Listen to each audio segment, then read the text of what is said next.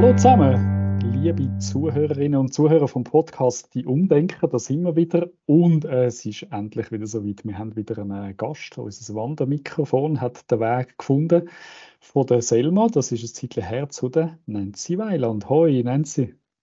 Hoi miteinander, hoi Roger, hoi Urs. Schön, Hallo dass ich da bin. Schön bist du da, bist unser Gast. Ähm, genau, komm, wir starten ganz schnell. Äh, stell dir ein paar Worte äh, kurz vor. Wer, wer bist du? Äh, mein Name ist Nancy Wayland. Ich bin ähm, noch nicht ganz so lange selbstständig. Ich habe eine eigene Firma gegründet und äh, Shoutout zu allen, zu, die das auch schon gemacht haben. Es ist eine turbulente Sache.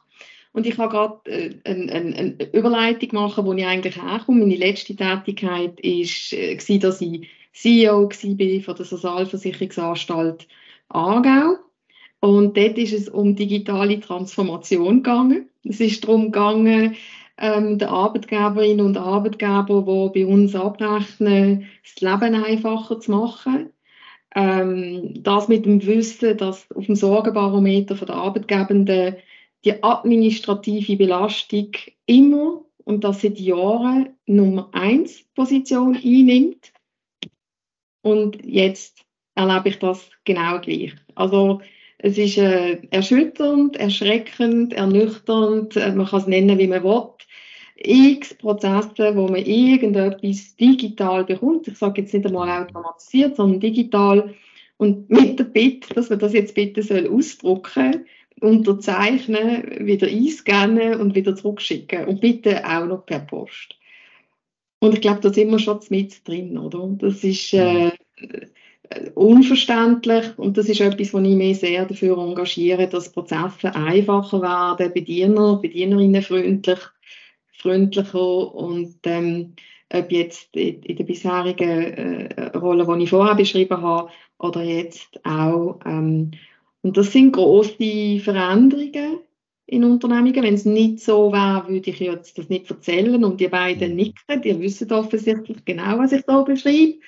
Ähm, und das ist etwas, was mich beschäftigt. Äh, wo, wo kann der Hebel sein, wo kann ein Hebel sein, dass man die Transformation in Unternehmungen ankriegt, dass Menschen, die mit diesen Aufgaben betraut sind, anfangen mitdenken, weil sie so Kunden und Kundinnen orientiert sind, dass sie den Pain wirklich, wirklich wahrnehmen mhm. und auch ein, auch ein einen Willen, ein Bedürfnis entwickeln, Lösungen voranzubringen. So, das ist so ein bisschen in einer Nutshell, Nutshell der Einstieg. Und dann einen Schritt weitergehen, oder als jetzt das Formular, das man ausdrucken, vielleicht als PDF zur Verfügung stellen, wo man nachher genau das gleiche Formular äh, ausdruckt, genau. Und es dann mit der Unterschrift dann scheitert, oder? Äh, genau. genau dann dann genau. musst du ausdrucken zum Unterschreiben, aber es ist jetzt genau. ja digitalisiert, man kann es jetzt im Computer ausfüllen. Genau. Dass digitale Transformation ein bisschen einen Schritt weiter geht oder zwei. Ja? Okay. Also, das ist noch keine Transformation, das ist einfach so genau. ein, ein erster Digitalisierungsschritt. Ja. ja. ja. Ja, da, ich glaube auch das, das Verständnis oder dass digital oder Digitalisierung nicht einfach nur ist, ich nehme ein Papier und du in ein PDF umwandeln, mhm. sondern dass es wirklich Anfang eine Auseinandersetzung damit bedingt, wie der Prozess ist, aus Sicht der Kundinnen und Kunden, aber auch von den Mitarbeitenden, weil die haben es ja auch schwer. Also etwas, wo man äh, viel gehört, ich habe gerade heute eine Erfahrung gehabt, wo ich versucht habe, um anzuleiten, auch in einer behördenähnlichen Organisation, wo man gerade die Antwort mehr bekommen hat, wir sind gerade überlastet, wir können keine Telefone entgegennehmen, schreiben Sie eine Mail, oder? Also das ist für beide oder für alle, die in diesem Prozess drin sind, eigentlich nicht die bestmögliche Lösung vom Hintergrund von was technisch, technologisch heute eigentlich vorstellbar wäre. Mhm. Und das ist etwas, was mich beschäftigt, so quasi, wie entwickelt man ein Mindset, ähm, dass man sagt, ja, nein, also das kann man doch, also das kann man doch einfach nicht so stehen. Das muss doch anders gehen. Mega spannend. Wirklich mega spannend. Es ist genau dort, der Urs und ich eigentlich unterwegs in unserer Haupttätigkeit, wenn wir arbeiten und nicht nur Podcasts machen, genau. Und das ist wirklich, also, ich glaube, wir könnten eine eigene Podcast-Serie genau über das Thema über das Thema ähm, veröffentlichen. Mir wird immer wieder bewusst, so, wenn ich irgendwie eine Weiterbildung oder so mache, wie, wie unterschiedlich weit die verschiedenen Unternehmen in diesem in dem Bezug sind. Und wie du sagst, es fängt irgendwie schon mal bei Vorstellungskraft an, was alles möglich wäre, ja. ähm, dass man den Leuten irgendwie überhaupt mal kann, Ideen aufzeigen wie man das könnte konsequent verändern Genau. Und, und für mich ist äh, die Idee, ähm, meine Erfahrung ist die, dass wenn man jetzt im Unternehmen wirklich an diesen Prozess, Prozess schafft, idealerweise auch in einer Co-Kreation mit den Kundinnen und Kunden, dann, ähm, gibt's ein, dann, dann wird das emotional. Und das ist etwas, was viel Energie gibt. Also dann wird der mhm. Pain so spürbar und auch zum Teil relativiert sich dann so, man muss nicht riesig etwas verändern, sondern für die Kundin wäre jetzt schon nur das mal hilfreich, oder? Es wird dort konkret. Also ich glaube, dass ähm, der Austausch mit Kundinnen, mit Kunden, mit Anspruchsgruppen generell unglaubliche Quelle von, von, von Innovation ist Innovation wiederum wirklich auch eine Emotionalität braucht, ähm, weil wir alle in unserem Alltag, wir haben das, bevor wir hier angefangen haben, einander erzählt, dass wir streng haben, so wie alle anderen auch. Und der drinnen sich den Raum zu schaffen, ähm, eine Idee zu entwickeln und die dann auch umzusetzen, das braucht Energie und das braucht so ein inneres Feuer. Jetzt machen wir den, den Bogen ähm, gerade zum, zum Thema, wo wir ein bisschen eintauchen, weil wir haben nämlich ein spannendes, wir reden jetzt nicht einfach weiter über digitale äh, Transformation als, als Riesenkuchen. Ich habe letztens gerade ähm, bei uns im Intranet ähm, gelesen, da ist eine Geschäftsleitung, ähm, also eine ganze C-Level-Stufe, ähm, ist in einem Kundenerlebnisworkshop gewesen und dann sind sie ein bisschen überrascht gewesen, weil ähm, sie haben dann Kunden eingeladen, ähm, also die, die, das Team, das das äh, organisiert hat und äh, verschiedene Generationen, verschiedene Personenvertreter, mhm. ähm, genau, und haben sich da wirklich müssen engagieren. Das war eine ganz neue äh, Aufgabe gewesen, auch für die C-Level-Stufe, weil sie sich einfach den Teil von der digitalen Transformation, da gibt es Profis in der Regel ähm, in, in, Firmen, die sich um Unterlebens kümmern, ähm, äh, äh, gemacht haben. Und das bringt mich zum Thema, wo wir gerne mit dir darüber, äh, darüber reden. Wenn die Podcast-Folge draußen ist, dann, dann hat sie einen Titel. Ähm, jetzt, wo wir das Gespräch führen, sind wir noch nicht ganz sicher, was der Titel wird sein. Wir schwanken noch hin und her zwischen dem Titel Neue CEOs braucht das Land oder CEOs sind auch nur Menschen. Wir schauen dann mal noch irgendwie, was dann am Schluss vom ja. Gespräch äh, passender ist. Ja, ich, ich, ich, ich tendiere auf CEOs sind auch nur Menschen. Okay, okay, gut. Das ist ein super Titel, vor allem schon noch ein guter Teaser, oder? Also wenn du das liest, aber ja, ja, das andere auch. Es ist beides. Es, so oder so, der Inhalt macht es aus, aber ähm, ja, ja, bin ja. gespannt. Also, ja, ja warum, warum, warum, warum sind wir auf das gekommen, oder? Ja. Ähm, auch das, was du jetzt gerade beschrieben hast, Urs, ähm, von dem, dieser Gruppe von Menschen mit einem C-Level-Status, sage ich jetzt einmal, ähm, wo in, in einen Austausch kommt mit, mit Kundenerlebnis. Ähm, was, was meine Erfahrung ist, wo für, für wirklich Veränderung, auch Kulturveränderung äh, zu bewirken in einem Unternehmen, was meine feste Überzeugung ist, Voraussetzung ist für Transformation generell, ähm, im digitalen Kontext sowieso, ist, dass du, und meines Erachtens sonst gehst du nicht weit genug, in unbekannte Gewässer gehst. Und das ist für C-Level, ich tue jetzt wirklich ein bisschen auf dem umreiten, äh, äh, ist das ähm, eine spezielle Situation. Und, aber auch sehr, sehr wichtig, es ist super, haben sie es gemacht. Und es bedeutet aber, du gehst wirklich jemanden, wo, wo du jetzt nicht so recht weißt, was sie erwartet. Das braucht Mut. Das klingt vielleicht extrem banal, aber das braucht Mut. Ähm, und, und sich dann unter Umständen auch ähm, verletzlich zu zeigen, im Sinne von, ich weiß jetzt gerade nicht, was ich damit soll anfangen oder das macht mich jetzt gerade betroffen, ich habe gemeint, wir sind so viel besser. Ähm, x Möglichkeiten und sehr oft bist du dann nicht allein im, im Raum, sondern mit anderen Menschen und es ist so für mich sehr spannend, so das Zusammenspiel von, von, von Menschen, die eine C-Level-Verantwortung haben, dann mit den Mitarbeitenden auch, äh, egal, äh, mittleres Kader, you name it, einfach mit Mitarbeitenden, mit Menschen, wo ja dann auch wieder eine Erwartung haben an die Rolle. Also Und das zeigt so schön, dass sich alle darüber Gedanken machen müssen, wie verändert sich Missverständnis über wer ich hier bin und will sein im Zusammenspiel mit der Veränderung, die nötig ist, wo mehr Emotionalität braucht, von dem bin ich, wie gesagt, überzeugt. Das heißt, auch Mitarbeitende dürfen, müssen überlegen, äh, was ist ein CEO für mich? Muss der, ich bleibe jetzt mal bei der männlichen Form, das ist äh, 80, 85 Prozent äh, männliche CEOs in der Schweiz, vor allem in den grösseren Unternehmen, ähm, muss da immer der allwissende Hero sein. Und wenn er das mal nicht ist, dann, dann wird ich unsicher, oder? Oder ist es okay, ähm, dass ich auch fragend an einen CEO kann und er, oder nehmen wir jetzt einmal sie, sie kann sagen, das weiß ich jetzt gerade nicht. Also, das? wirklich um, um, um, um grundlegende Veränderungen, die sich zum Teil in, das ist ja jetzt nicht spektakulär, wo wir jetzt darüber reden, und doch ist es in der Veränderung, ähm, sind es ganz wichtige Bausteine. Wie nimmst du das wahr? Ich habe ich hab so das Gefühl, also eben, ich arbeite jetzt auch schon ähm, einen Augenblick in so, in so Kontexten, wo es um Agilität, um, um mhm. die Erhöhung von Selbstorganisation, ähm, so ein bisschen Dezentralisierung von Entscheidungen geht. Und wo man teilweise wirklich auch schon, auch schon sehr, sehr weit ist in dieser Entwicklung und, und wirklich ähm, anfängt, äh, Routinen entwickeln in solchen Arbeitsweisen. Und trotzdem erlebe ich es immer wieder, dass man dann so ganz klassisch wie vor x Jahren so quasi ja die hier da oben, ja. das Management, ja. ähm, die mühen. Ja. So, also wo man dann, wo man dann Themen einfach in einer Selbstverständlichkeit einfach abdelegiert ja. an, die Managementstufe. Wie nimmst du das wahr und warum ist das so fest verhaftet?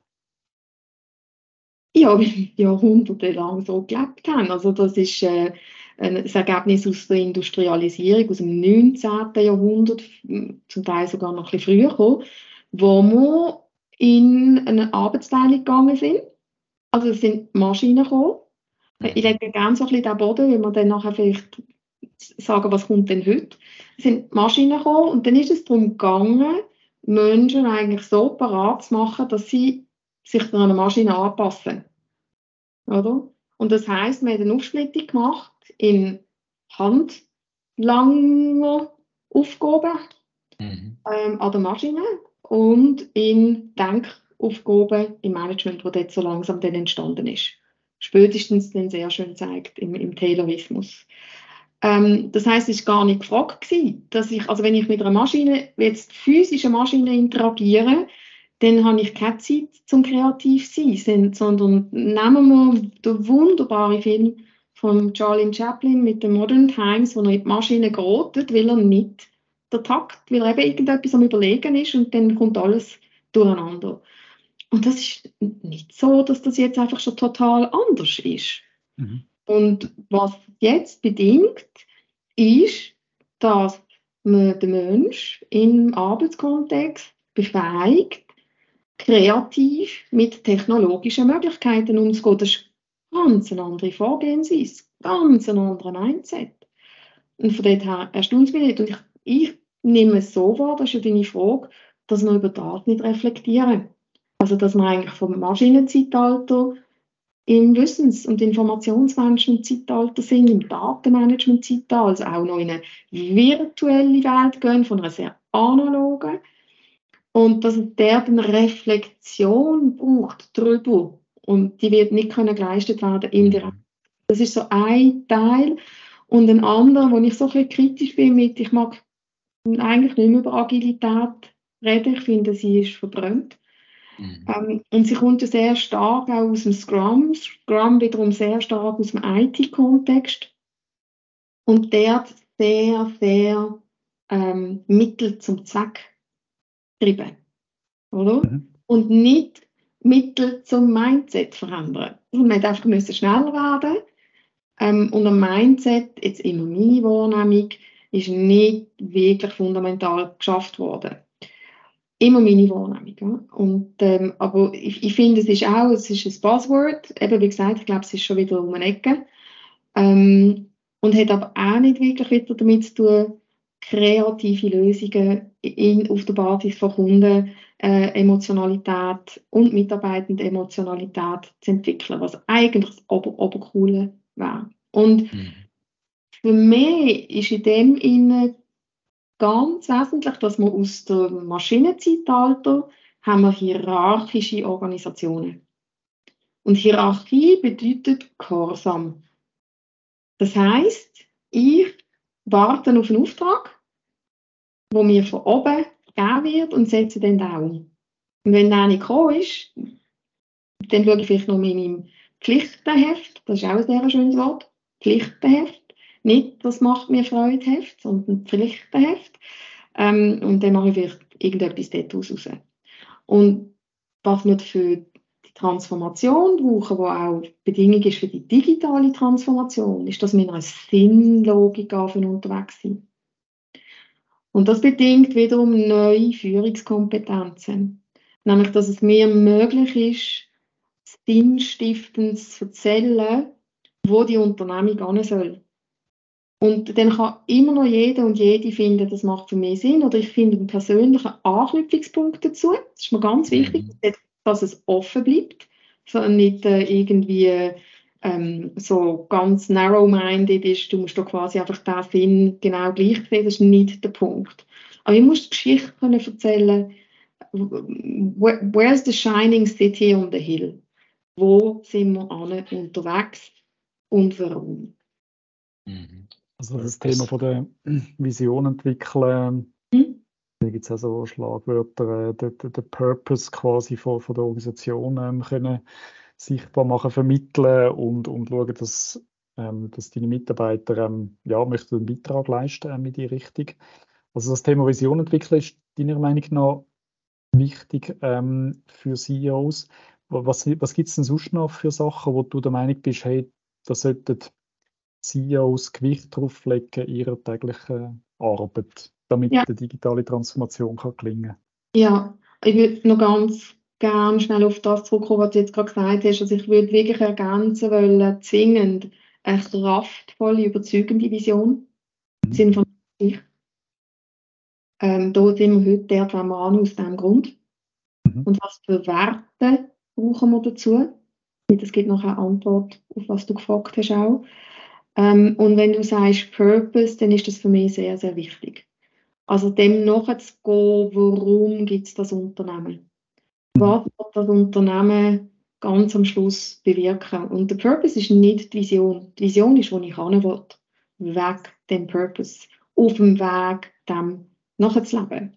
Mhm. Und ich finde das so unglaublich wichtig, weil das in der hochtakteten, exponentiell schwingenden Zeit eine gewisse Ruhe drin gibt und Orientierung.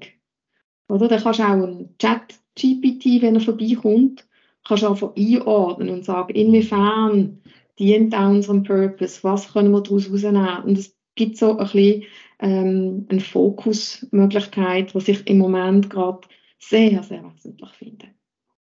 Mhm. Und CEOs, ähm, glaube ich, dürfen lernen, die Geschichte zu erzählen und wirklich für die Geschichte einzustehen. Und das ist etwas anderes, wenn ich sage, wir haben jetzt die und die KPIs, die dürfen wir immer noch haben, aber vielleicht sind sie eben dann anders, wenn man im Purpose nachher geht.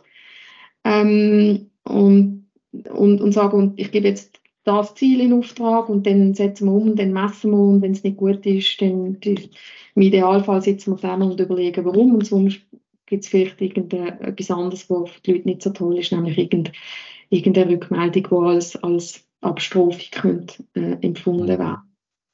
Obwohl man sich sehr bemüht hat, zum Beispiel, weil vielleicht gibt es gute Gründe, dass man es nicht erfüllt hat. Und also Dialogfähigkeit, für mich äh, Nummer eins, Reflexionsfähigkeit, dass ich in der Lage bin, als CEO mehr zu hinterfragen mhm. und was das dann kann zum Ergebnis haben, das finde ich hochwesentlich, ist, dass ich kann sagen, wenn ich einen Fehler gemacht habe. Und dass ich kann sagen, es tut mir leid, es war ein Fehler gewesen, ich habe über das schon nachgedacht, ich bin zu dem und dem Ergebnis gekommen, das und das können wir meines Erachtens daraus lernen, wie sehe ihr das? Weil das, das ist etwas, was mir sehr auffällt, dass wir fast inflationär von Fehlerkultur reden, aber nicht von Fehlern. Mhm. Oder? Mhm. Und, und, und ich, der Einstein ist jemand, den ich sehr liebe. Der hat, kann ich nur allen empfehlen. Der hat wunderbare Zitate von sich gegeben, auch sehr erstaunliche, zum Beispiel über die Intuition. Und er hat gesagt, wer noch nie einen Fehler gemacht hat, hat auch noch nie etwas Neues probiert. Das gehört einfach zwingend dazu, sonst innovierst du nicht genug. Aber Nancy, gleich schnell eine Frage zu dem. Also, Sie absolut die, völlig, völlig einverstanden, leben es zum Teil im Business ein bisschen anders. Ähm, hat für mich auch ein bisschen, und ich wollte das nicht, ich wollte das nicht fragen, aber auch ein bisschen ähm, mit der, mit der ähm, ähm mit der Generation zu tun. Ich lebe vor allem die jüngere Generation, die das anders angeht. Das ist ein authentisches Auftreten, wirklich äh, ein anderes, ein anderer Bezug zu Fehlern. Und tendenziell eine ältere Generation, die halt das anders gelernt hat und sich jetzt meiner Meinung nach ein schwerer tut, hey, keine Regel ohne Ausnahme, ich kenne ganz viele, die Ausnahmen sind, aber kannst du das bestätigen oder wie erlebst du das in deinem Alltag? Hat das, hat das mit den Generationen zu tun oder sagst du, boah, es gibt da die also pensioniert sind, das anders gelebt haben und so. Was ist da so die ja. Erfahrung? Ja, also ich, ich glaube sowohl als auch. Ich denke, du bist natürlich, wenn du äh, einen gewissen Jahrgang hast, einfach auch sehr viel länger sozialisiert worden, wie wir es vorher beschrieben haben, oder mhm. in der Hierarchie. Ähm, und, und wenn du ein, ein jüngerer Jahrgang bist, dann hast du schon mehr auch einen Mix erlebt. Also von dort her, ja, wo ich zurückhaltend bin, ist, das ist immer okay. Der Test ist dann, wenn etwas in die Hose geht. Mhm. Und zwar so, dass du musst anstehen dafür. Und dann braucht es wirklich viel ähm, Kraft und einen inneren, inneren Kompass, dass du nicht einknickst und ins Kontrollieren gehst oder ins Auftrag, in Auftragerteilmodus gehst. Das ja. ist so meine Erfahrung. Also im, im Lackmustest vom ui, jetzt ist ein Fehler passiert und ich meine jetzt nicht, wir haben irgendwie etwas, zwei, zwei Kuvert B-Post verschickt anstatt A, sondern wirklich, es ist etwas sehr Unschönes passiert. Und also ich habe mm, ein Beispiel nehmen. Beispielsweise ist eine Datenschutzverletzung passiert. Das ist etwas Gravierendes. Und dann die Frage, wie gehst du um? Und ich habe das selber erlebt, jetzt nicht mit einem Datenschutz, sondern sonst einem Verhalten, wo, wo nicht okay war. Und meine erste Reaktion ist, es geht so nicht. Das ist wirklich sträflich, es geht überhaupt nicht so. Ähm, Verwarnung und also einfach das ganze Repertoire ist, ist dann gekommen. Und dann glaube ich, ist es eben wichtig, dass du ähm, als CEO in einem Team unterwegs bist, wo du an der Vertrauensbasis geschafft hast.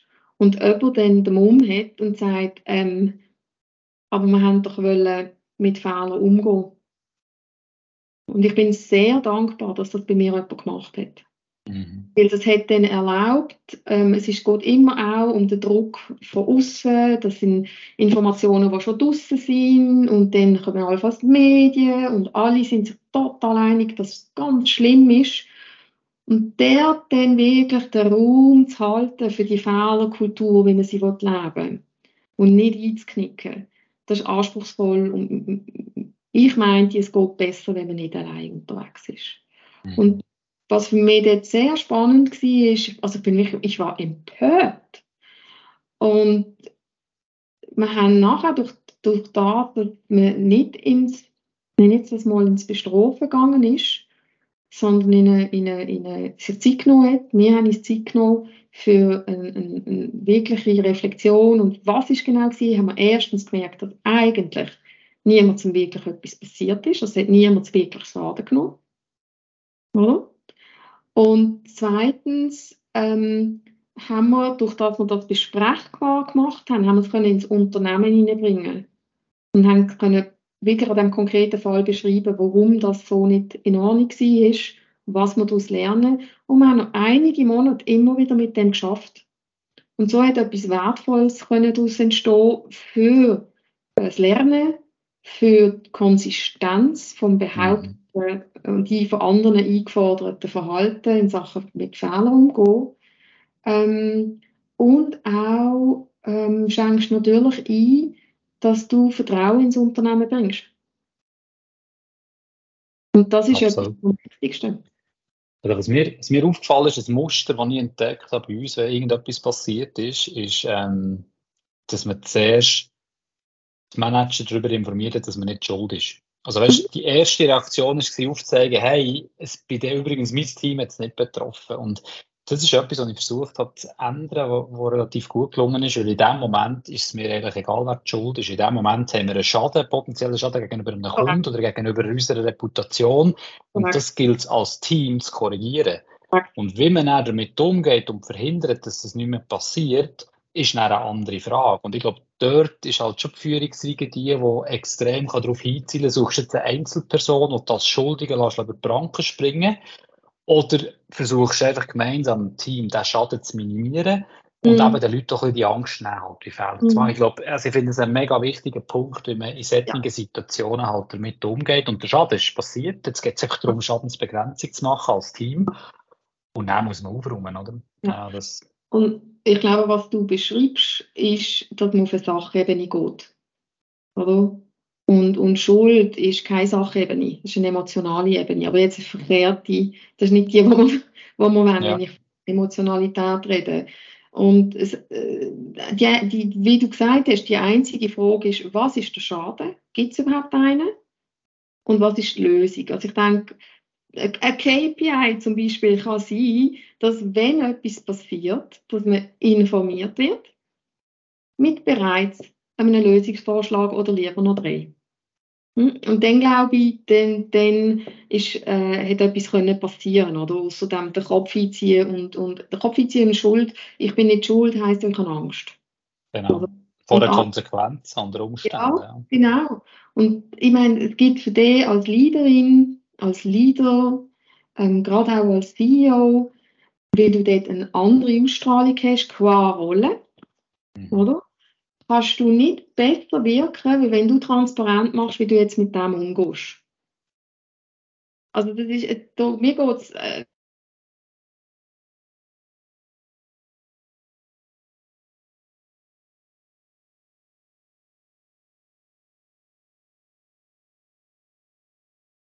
Schluss geht es mir um Effizienz. Es ist ja. einfach effizienter, wenn wir gerade zu den Lösungen gehen, anstatt noch drei Runden zu drehen, wer jetzt wirklich die Schuld ist. Das finde ich gänzlich uninteressant. Und es ist nachhaltiger. Ich meine, grundsätzlich ähm, musst du an die denken, wo, wo ähm, noch da sind. Meine, wenn du jetzt einfach einen Fehler, jemanden bestrafst, der einen Fehler gemacht hat, ist das eine Wahrnehmung, die alle anderen Leute im Team ja. oder im Bereich auch spüren und entsprechend sich dann in einem Vakuum äh, befinden und Angst haben, etwas anderes zu machen. Ja. Haben Sie wo steht, wo steht die CEO-Community oder wenigstens der Teil, wo du einen Einblick drauf hast, wo stehen CEOs heute so in diesen ganzen Veränderungen, in dem Verhalten, in den anderen Anforderungen vielleicht an ihre Rolle ähm, äh, unterwegs äh, zu sein? Stehen die ganz am Anfang oder findest du quasi, nein, nein, da ist schon sehr, sehr viel äh, passiert? Also da, was ich auch überschaue aus meiner Erfahrung, ist äh, eher am Anfang. Mhm. Und das hat auch damit zu tun mit der Situation, dass äh, ein CEO ja an der, an der Nahtstelle ist, in einem klassischen Unternehmen, ähm, zwischen dem Operativen und dem Strategischen, sprich dem Verwaltungsrat. Mhm. Und der Verwaltungsrat repräsentiert ja eigentlich die Eigentümerschaft. Und die Eigentümerschaft ist tendenziell shareholder-orientiert, also Shares, also was bringt jetzt mehr äh, Rendite. Mhm. Und der drin etwas Neues auszuprobieren und für etwas Neues einzustehen, eben auch, das merken auch äh, in meinen Beschreibungen, auch mit anderen Worten, mit anderen Schwerpunkten, ähm, wo auch Zeit braucht, um können in die Wirkung zu kommen, das ist ein sehr, sehr hohes Spannungsfeld. Mhm. Und das ist jetzt für mich etwas sehr Wesentliches, dass eben auch Verwaltungsräte sich anfangen auseinandersetzen, also die Gremien wie auch die Menschen in der Verwaltungsräte, was ähm, von ihrer Seite her auch zu leisten ist, um in Unternehmen ihnen diesen Raum zu schaffen. Ich komme immer wieder mit dem, ähm, dass man eben in die Veränderung, in die digitale Transformation oder Transformation per se kann gehen, was immer, immer mit einer Kulturentwicklung verbunden ist. Und Kulturentwicklung ist messbar, aber schwieriger als monetäre Ziel oder quantitative Ziel. Und da, da, da, ich spüre, dort ist eine Spannung drin, oder? Mhm. Und das war so wirklich mein Plädoyer, dass man gemeinsam über das auch reflektiert und sagt, was können wir da ermöglichen. Und ansonsten ist so die Erfahrung jetzt einfach auch, äh, meine, aber auch, im Moment laufen gerade sehr viele äh, Befragungen von, von CEOs, von der, von der klassischen Unternehmensberatung. Es ist sehr spannend, insbesondere im Kontext von digitaler Transformation. Äh, ist es einfach auch als, als Mensch und in dieser Rolle unglaublich in Beschlag genommen sein mit der Akzeleration, vor allem, wo da gleichzeitig geschieht den Fokus können zu behalten, ähm, Möglichkeiten können entwickeln, was müssen wir jetzt angehen und was dürfen wir im Moment gerade stehen, ohne dass wir uns Chancen verbauen. Ja. Das ist schon gerade sehr, sehr viel. Oder? Mhm.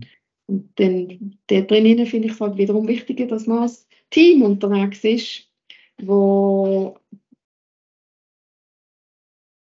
wo man kann einander unterstützen kann. Und ich glaube einfach wirklich auch, und das ist so, so ein ein wichtiger Punkt für mich auch, die Vielfalt von Sichtweisen, von beruflichem Hintergrund, persönlichem Hintergrund in den verschiedenen Gremien, äh, finde ich etwas vom, vom Wichtigsten, um äh, mögliche äh, Fehleinschätzungen bezüglich Fokus, bezüglich ähm, Entwicklung vom Unternehmen können zu minimieren ich gehe mal davon aus, leider können wir nicht so ähm, unsere Hörergruppe so tief analysieren, aber ich gehe jetzt mal davon aus, dass ähm, der Anteil CEOs ist kleiner als ähm, Zuhörer, die irgendeinen anderen Job haben in einer Firma. Ja. Was kann ich machen als Fachexperte, als Teamleiter, als im mittleren Management? Wie kann ich meinem CEO helfen, die Entwicklung zu machen, zu unterstützen, zu challengen, einzuwirken?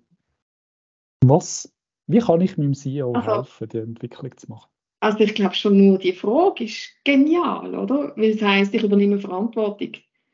Ich über, über, übernehme Verantwortung, wie das hier in dem Unternehmen läuft. Und zwar so, wie es mir möglich ist, oder? Ähm, und ich bin überzeugt, in fast jedem Unternehmen hat man irgendeine Möglichkeit, Ideen einzubringen. Mhm. Und es kann ja eine Idee sein, dass man sagt, wir wünschen uns regelmäßig 15, 15 Minuten, es braucht, es braucht auch nicht viel Zeit, für einen Kaffee mit dem CEO. Oder mit mhm. der CEO vielleicht auch mal. Mhm. Mhm. Oder? Und ich meine, das erzählt ja schon ganz viel. Ich würde jetzt sagen, da darf man stolz sein, wenn jemand im Unternehmen so eine Idee bringt. Dann denke ich, oh cool, oder? Da ist einiges passiert.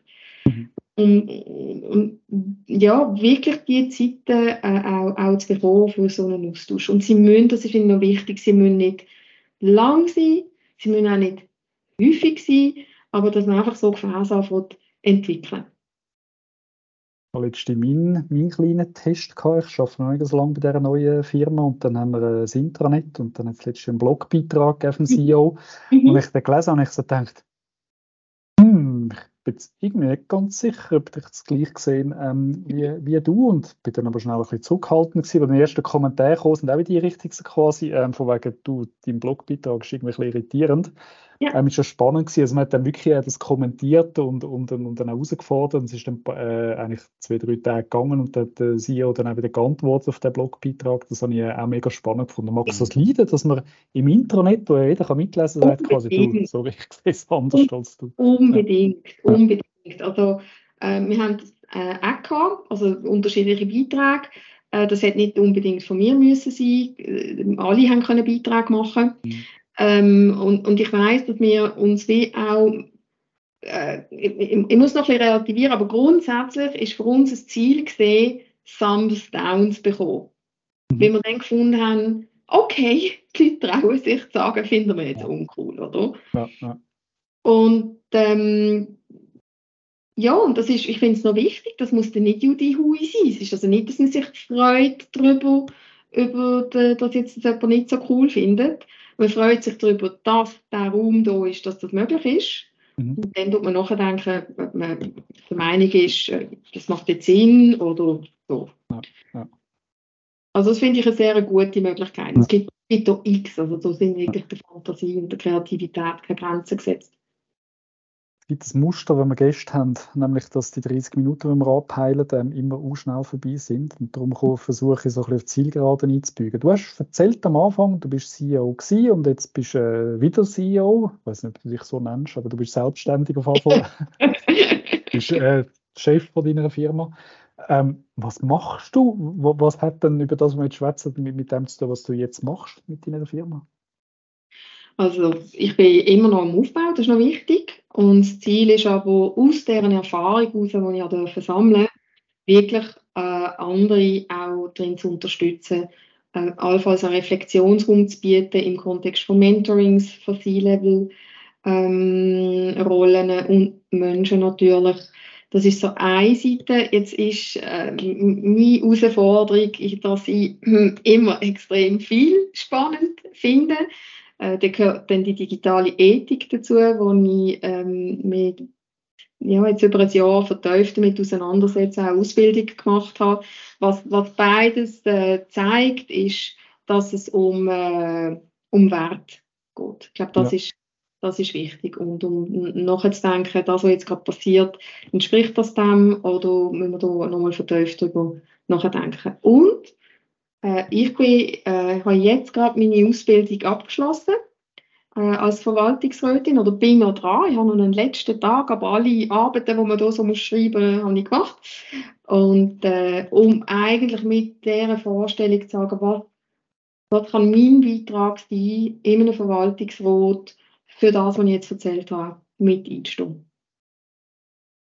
Sehr cool. Also das ist diese dein Tagesgeschäft haben mit dem. Genau. Also man hat es gemerkt im Gespräch, genau, du bist wirklich sehr tief. Man merkt, du hast setzt dich sehr auseinander mit dem Thema. Ich habe es sehr spannend gefunden und ja, schade ist die Zeit um. Ich können, ja, können, anteasern, genau, ist vielleicht immer, nein, nicht vielleicht wieder mal eine Folge, die ich selber dann auch wieder höre. Ich habe es mega spannend gefunden, gerne zugelassen. Kommen, kommen, kommen gleich zum Schluss. Was, gibt es ein Fazit? Weißt du, vielleicht jetzt irgendwie aus dem Gespräch, manchmal kommen wir selber auf so Sachen oder, oder möchtest du noch auf, einen, auf, einen, auf einen Punkt bringen, was, dir, was dir wichtig ist? Also, ich glaube, dass, wenn wir mehr über Fehler würden reden, sich ganz vieles schon würde können entwickeln weil an dem zeigt sich so viel, es zeigt, zeigt sich, was für eine Kultur du hast können schaffen ähm, ob, ob das Vertrauen da ist, was es braucht für die Veränderungen, die wir darüber geredet haben. Und wenn jetzt eben eins, eins äh, müsst auswählen, dann wäre es das. Dass wir über Fehler reden und weniger über Fehlerkultur. Also, wenn wir, liebe Zuhörerinnen und Zuhörer, wenn ihr nicht CEO sind, genau, dann gehen auf eure CEOs zu äh, sagen wenn sie Fehler gemacht haben, sagen wenn sie anderer Meinung sind. Bitte einfach schlicht Unterstützung an, also quasi, du, äh, wie geht's dir, hast du Zeit für einen Kaffee? Ähm, genau. Wenn ihr CEO sind, macht das Gleiche mit euren Mitarbeitern oder geht auf Nancy zu, wenn ihr struggelt und Mühe habt. Ähm, sie kann euch äh, helfen. Vielen Dank. Merci vielmals fürs Gespräch, Nancy. Ist ja, danke. danke viel, vielmals für die Möglichkeit und äh, weiterhin selber auch in eurem Tun viel Freude und gute Kaffeegespräche. Danke vielmals und genießen wir genau. Danke, macht's gut. gut. Genießen den Sommer. Tschüss, Tschüss zusammen. zusammen. Danke. Ciao.